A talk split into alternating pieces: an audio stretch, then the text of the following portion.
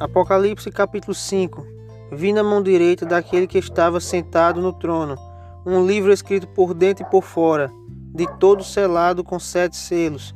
Vi também um anjo forte que proclamava em grande voz: Quem é digno de abrir o livro e de lhe desatar os selos? Ora, nem no céu, nem sobre a terra, nem debaixo da terra, ninguém podia abrir o livro, nem mesmo olhar para ele. E eu chorava muito, porque ninguém foi achado digno de abrir o livro, nem mesmo de olhar para ele. Todavia um dos anciãos me disse: Não choreis. Eis que o leão da tribo de Judá, a raiz de Davi, venceu para abrir o livro e os seus sete selos. Então vi no meio do trono e dos quatro seres viventes, e entre os anciãos, de pé, um cordeiro, como tendo sido morto. Ele tinha sete chifres, bem como sete olhos, que são os sete Espíritos de Deus enviado por toda a terra. Veio, pois, e tomou o livro da mão direita daquele que estava sentado no trono.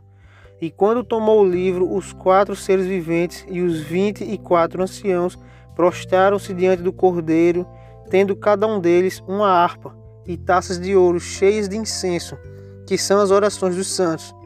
E entoavam um novo cântico, dizendo: Digno és de tomar o livro e de abrir-lhes os selos, porque foste morto e com o teu sangue comprastes para Deus os que precedem de toda tribo, língua, povo e nação.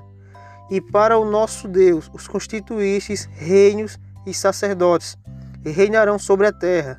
Vi e ouvi uma voz de muitos anjos ao redor do trono, dos seres viventes e dos anjos, cujo número era de milhões de milhões e milhares de milhares, proclamando em grande voz: Digno é o cordeiro que foi morto de receber o poder e riqueza e sabedoria e força e honra e glória e louvor.